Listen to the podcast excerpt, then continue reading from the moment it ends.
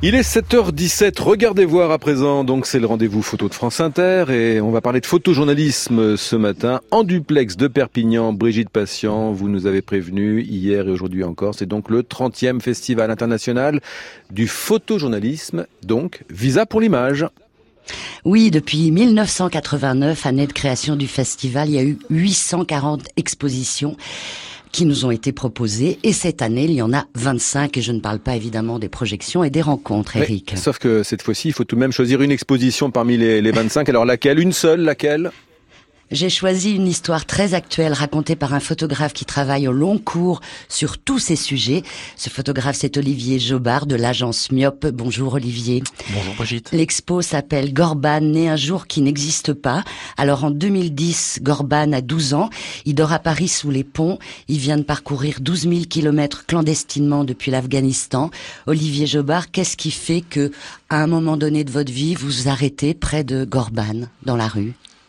Alors je me baladais près du canal Saint-Martin et je, je, tombe sur un groupe de jeunes. Et en fait, euh, parmi ces jeunes, il y avait Gorban, 12 euh, ans, petit bout d'Afghan euh, qui, qui me choisit en fait. C'est pas moi qui le choisis, c'est lui qui, sans se parler, sans se connaître, voilà, il me touche.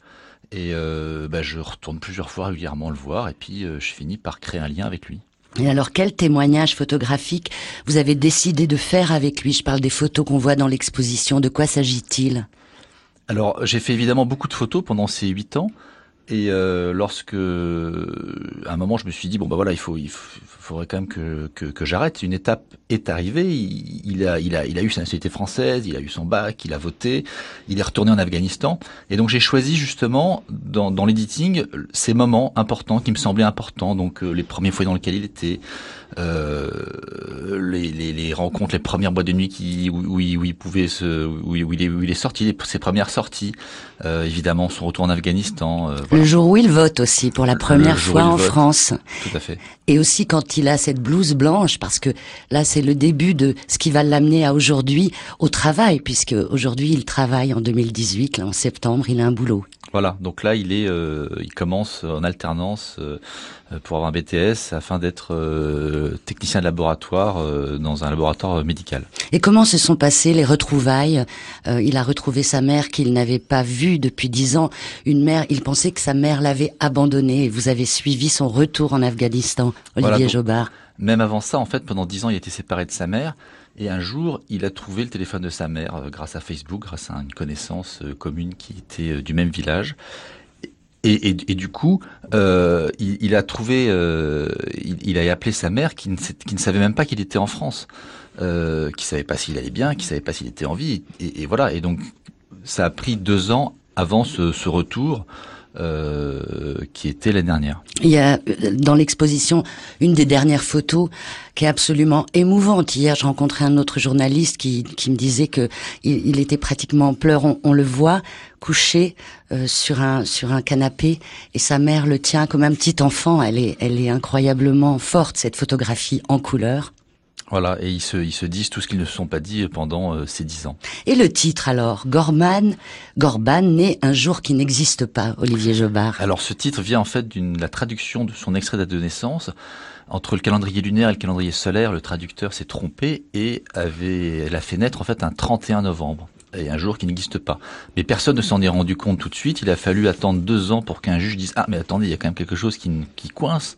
Et, et, et, du coup ça n'a fait que retarder euh, son sa régularisation. Avez-vous Olivier Jobard euh, photographié aussi des moments où Gorban n'en peut plus de cette vie de clandestin d'abord et puis ensuite de toutes ces étapes à passer pour devenir français, pour s'installer en France. Ah mais c'est un vrai parcours du combattant. Euh, entre pendant ces huit ans, il est passé par des étapes euh, up and down en permanence. Euh, parce que il a commencé sa vie à 12 ans en traversant 12 000 kilomètres, euh, en prenant un bateau, euh, en se cachant sous des camions pour pour pour arriver jusqu'en France.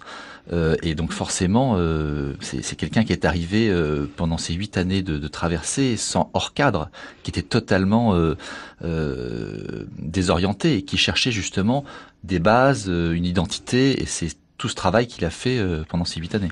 On peut dire que c'est un peu votre fils adoptif aujourd'hui. Ben, j'ai la chance d'être son parrain républicain. Oui. Et donc, euh, oui, oui, c'est quelqu'un qui, qui compte pour moi.